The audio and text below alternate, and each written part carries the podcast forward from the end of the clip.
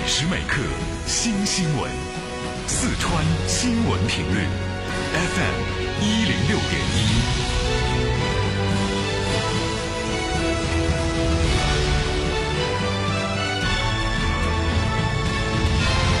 FM one o six point one，四川 News Radio。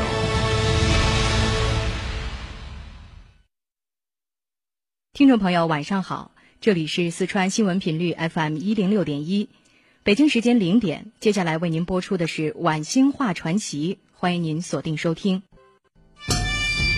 话说天下大事，分久必合，合久必分。世间万象，盛极而衰，否极泰来。几多神秘传说化作千古绝唱，多少传奇往事尽付坊间笑谈。论古道今，评说天下，晚星画传奇。有诗为证，叫“弯弓射日到江南，中夜喧呼敌胆寒。镇江城下初遭遇，脱手斩得小楼兰。”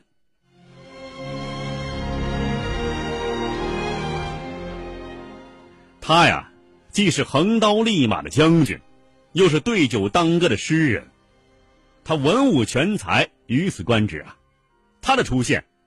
如同为神州大地增添了一首诗，一首英雄主义的赞美诗，他就是陈毅元帅，四川乐至县复兴场杨安井村陈家，是耕读传家，一门世家。陈毅出生的时候啊，陈家还有良田四十亩，属于上中农，但是整个家庭啊明显在衰败。陈毅的祖父父辈们都憧憬着陈家能够争光发达，对陈毅他们呢也寄托了很大希望。一九一一年秋，陈毅和胞兄孟熙回到乐至乡下的外婆家寄读，这时候他遇见一个他终身难忘的老师陈玉堂。在他的指点之下呀，陈毅打下了坚实的诗词格律的基础。由于陈毅。刻苦学习，成绩名列前茅。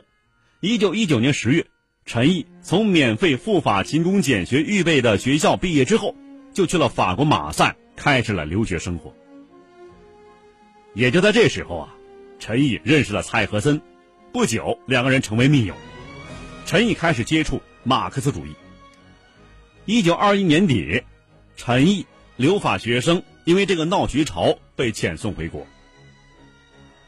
在以后的岁月里，陈毅逐步走上了职业革命家的道路，但是他始终没有忘记文学，就是行军打仗也不会忘记。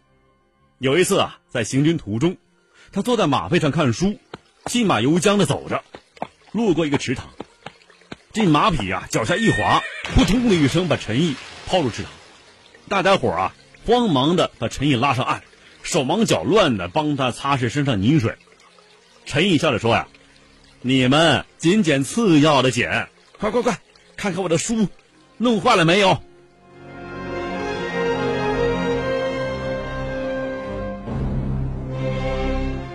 勤务员抢到书，什么书啊？原来是一本列夫·托尔斯泰的《复活》。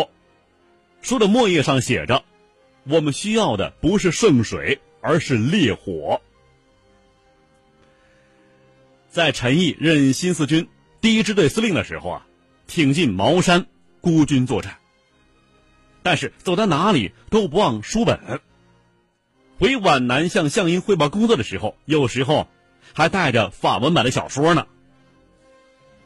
正是这位具有深厚文学功底的共产党人，经过长期革命战争的考验和锻炼，才成为文武双全的儒将。也才为我们留下了许多像梅岭三章一样的感人的壮丽诗篇。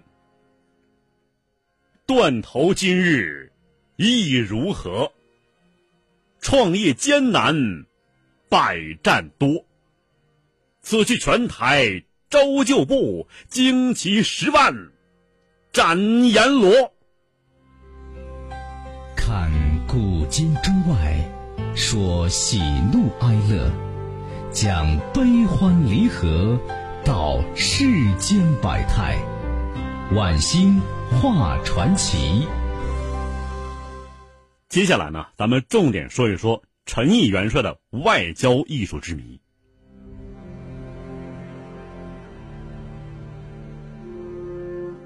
陈毅元帅在国际舞台上啊，有自己特色，那就是军人气质、大将风度。即使在谈判桌上，也给人一种金戈铁马、气吞万里如虎的感觉。他身体微胖，却不显臃肿，往那一站，俨然半截铁塔。再加之啊，常戴一副大墨镜，更增添几分威严。这偏偏呐，他又戴一种那个圆形小帽，而且帽上呢缀有一颗小球，哎，使威严之中呢，便多了一些轻松幽默感。一九五九年九月三十日。苏共中央第一书记赫鲁晓夫刚刚结束对美国访问，同美国总统搞了一个什么戴维营会谈，在回国途中匆匆赶到北京，参加中华人民共和国建国十周年庆典。当天晚上，他就在中国领导人举行的盛大国宴上讲话，教训热诚接待他的主人，不要用武力去试试资本主义制度的牢固性，大有以老子党自居。指手画脚之态。十月二日，中苏双方在中南海银年堂举行了会谈。这次会谈参加的人呢比较多，中方有政治局常委们以及外交部长陈毅元帅，苏方呢有赫鲁晓夫、苏斯洛夫、格罗米科。赫鲁晓夫介绍他访美情况，他亮晶晶的眼睛啊。好像带着发现新大陆的神情和语气说：“这次我到美国去啊，是亲眼看了，他们是真富啊，确实是很富啊。”毛泽东是无笑无怒，表情从容。去看一看，我们还是赞成的，我们不反对。问题是你们有些观点，什么三无世界呀、戴维营精神呐，这怎么可能呢？赫鲁晓夫说：“啊，许多资本主义国家的领导人越来越考虑现实了，重新建立国际关系，因为在我们的世界里啊，除了根据和平共处原则，是无法成功的解决两个制度之间的关系的。”接着，赫鲁晓夫再次向毛泽东表示：“啊，希望你们考虑释放唐纳还有菲克图两名飞行员了。”不行。毛泽东简短果断的回答：“这个事情不能商量。”这时候，陈毅插话了：“这两个人是执行侵入我领空的间谍。”赫鲁晓夫把目光啊就转向陈毅了。陈毅接着说：“至于俘虏的其他五名飞行员，我们早已放了。这次会谈呢？”赫鲁晓夫的发言最多也最长是关于中印边境的问题。赫鲁晓夫说：“尼赫鲁是主张中立和反帝的，社会主义国家应当积极的同他搞好团结啊。苏联呢不同意采取任何疏远或者是削弱尼赫鲁在国内地位的政策的。”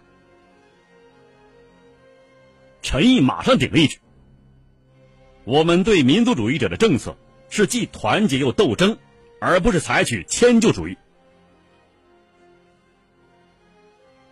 赫鲁晓夫对迁就主义的说法很恼火呀，脸孔涨红了，提高声音说道：“指责我们就是迁就主义，就是没有根据。”陈毅元帅是无需提高嗓门，因为他呢本身就是声音洪亮。你们塔斯社五月九日的声明就是证明，在中印边境问题上。你们采取了偏袒印度的立场。赫鲁晓夫做了一个不屑一顾的表情。我们是提醒你们注意团结尼赫鲁。你们为了那么块不毛之地跟尼赫鲁搞冲突，那里有什么嘛？那是不值得的。这赫鲁晓夫啊，又讲了半天他们在苏联、阿富汗边境纠纷之中如何让步等等等等。但陈毅是愤慨的指出。八月份发生的郎酒事件，是印度单方面越过有争议的麦克马洪线的实际控制线，在向北面中国西藏境内推行，而和中国边防部队发生的冲突。但是你们，由塔斯社发表公开声明，偏袒印度，指责中国。赫鲁晓夫竟说呀，西藏与印度毗邻，西藏本身不能对印度构成任何威胁，而中国却为西藏去同印度冲突，难道这是明智之举吗？陈毅只问呢，你讲这话是什么意思？你是不是让中国放弃西藏主权呢？赫鲁晓夫自知理亏呀，就面向周恩来说：“您是世界著名的大外交家，怎么会不理解团结尼赫鲁的意义呢？”周总理说呀：“我们对尼赫鲁做了大量团结工作，同他一起倡议和平共处五项原则，而他利用达赖反华，挑起边界事件。面对外来侵犯，我们能讲团结吗？”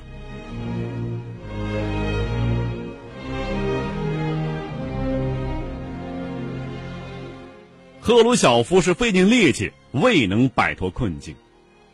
陈毅对赫鲁晓夫说：“呀，炮击金门这事儿啊，是我们内部事情，那是中国领土，中印边境明明是他们侵略，你却在偏袒他们。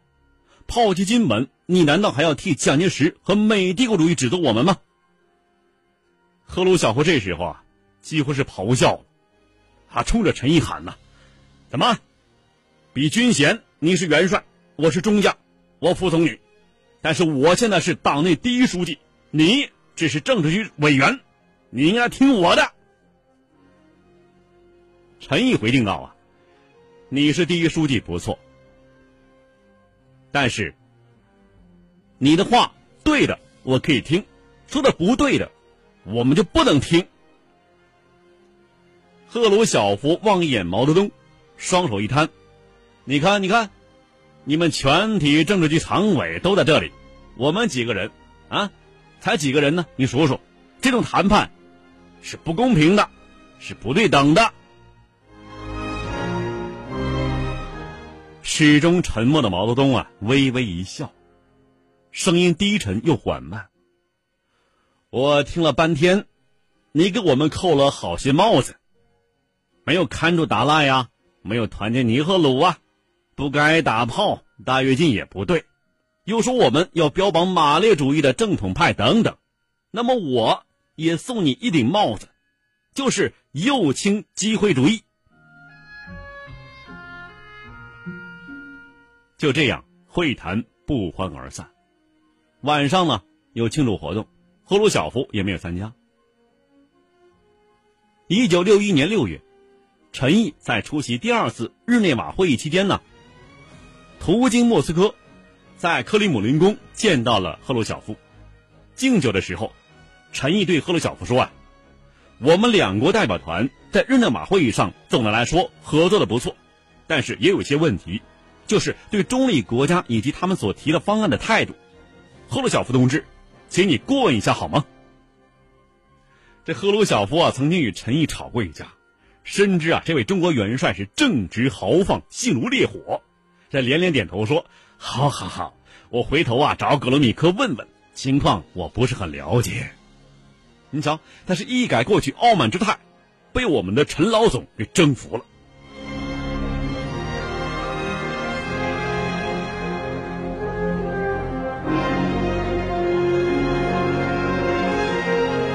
那么下面呢，我们就介绍几则陈毅元帅在外交部妙答记者问的小故事。”一九六五年九月二十九日，那是一个秋高气爽的下午，我国外交部决定召开一次大规模的中外记者招待会。会场设在人民大会堂的东大厅。下午三时，陈毅在外交部、中宣部和新闻单位负责人的陪同之下，面带笑容，缓步走进大厅。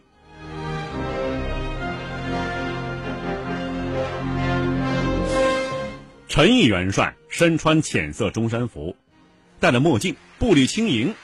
记者们呢，全体起立，热烈鼓掌。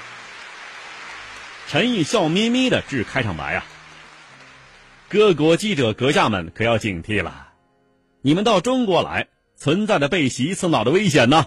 这 大家伙是一阵哄笑，全场气氛是顿时活跃起来。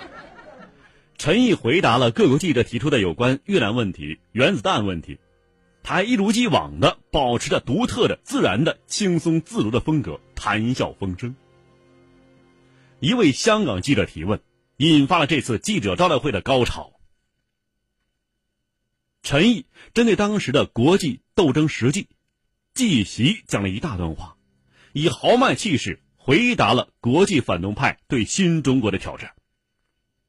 这话题啊，是这样提及的：一位香港记者提出有关美国在侵越战争之中使用香港为据点的问题。陈毅针对当时赫鲁晓夫所谓中国自己不解放香港和澳门，而让亚洲人、非洲人反对帝国主义和殖民主义，让他们为中国火中取栗的反动宣传，义正辞严的宣告啊，这是恶意挑拨。赫鲁晓夫想指挥中国政策，我们的回答是：中国政策由中国决定，不能由赫鲁晓夫的修正主义者决定。陈毅慷慨激昂的指出：“如果美帝国主义决心要把侵略战争强加于我们，那我欢迎他们早点来，欢迎他们明天就来，让印度反动派、英帝国主义、日本军国主义也跟他们一起来吧，让现代修正主义者也到北面配合他们吧，最后，我们还是会胜利的。”他接着说：“伟大的苏联人民和苏联共产党不会准许他们的领导做出这样的罪恶决定。我们等候美帝国主义打进来啊，已经等了十六年了，我头发都等白了。或许我没有这种幸运能看到美帝国主义打到中国，我的儿子会看到，他们也会坚持打下去。”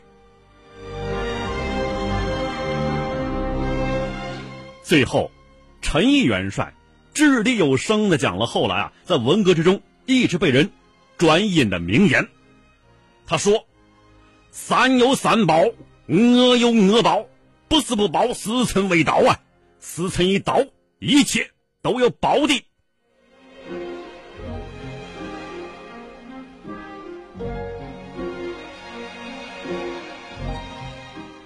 陈毅元帅话音刚落。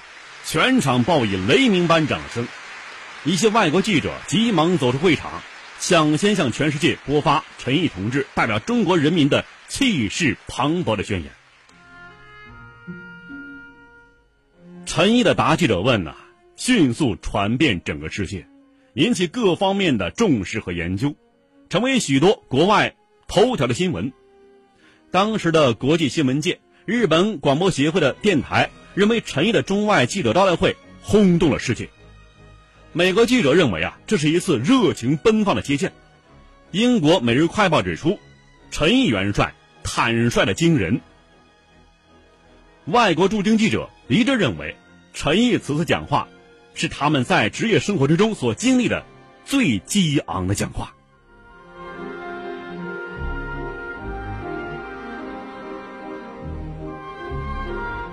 日本记者问及国共合作，陈毅元帅意味深长地说：“啊，我们欢迎李宗仁先生参加这个合作，我们也欢迎蒋介石、蒋经国能像李先生这样参加这个合作，欢迎台湾的任何人和集体回归祖国怀抱，参加这个合作。”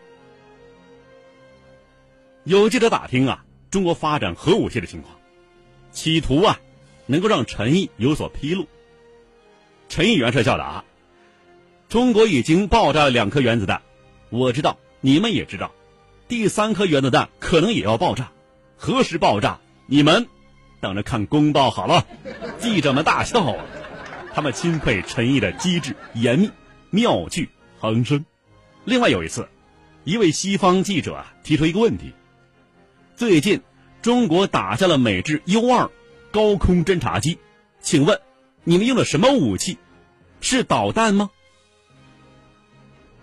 对于这个涉及国防机密的问题啊，陈毅元帅并没有答疑这无可奉告，而是风趣幽默的举起双手在空中做了个动作，然后有几分俏皮的说：“吉特先生，我们是用竹竿子把它捅下来的哦。”这一句话引起是哄堂大笑。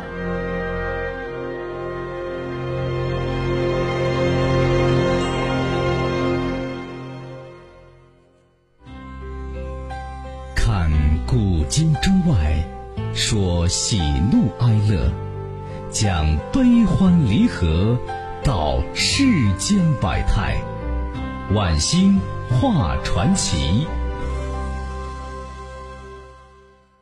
文革期间，陈毅元帅也无例外的受到冲击。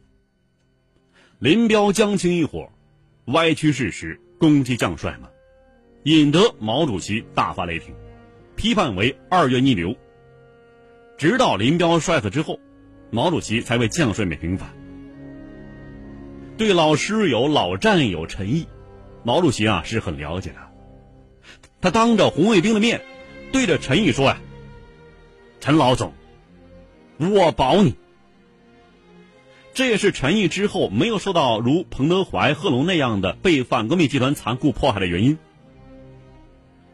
一九六九年，为了战备工作，陈毅被派到石家庄。一九七零年国庆节前夕，陈毅回到北京，毛主席热烈欢迎了这位老战友。一九七一年九月十三日。林彪叛党叛国，在蒙古温都尔汗坠机身亡。陈毅这时候啊，身患直肠癌。然而，听到这个消息，他仍为林彪罪有应得而高兴。一九七二年一月六日，伟大的军事家陈毅元帅，他的心脏永远停止了跳动。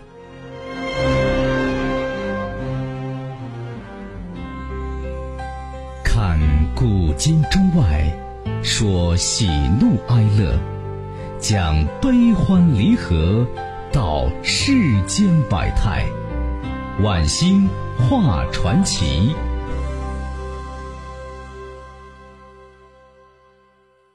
听众朋友，四川新闻频率 FM 一零六点一，在子夜零点到零点三十分为您送出的晚星话传奇，今天就播送到这里，感谢收听。明天我们再会。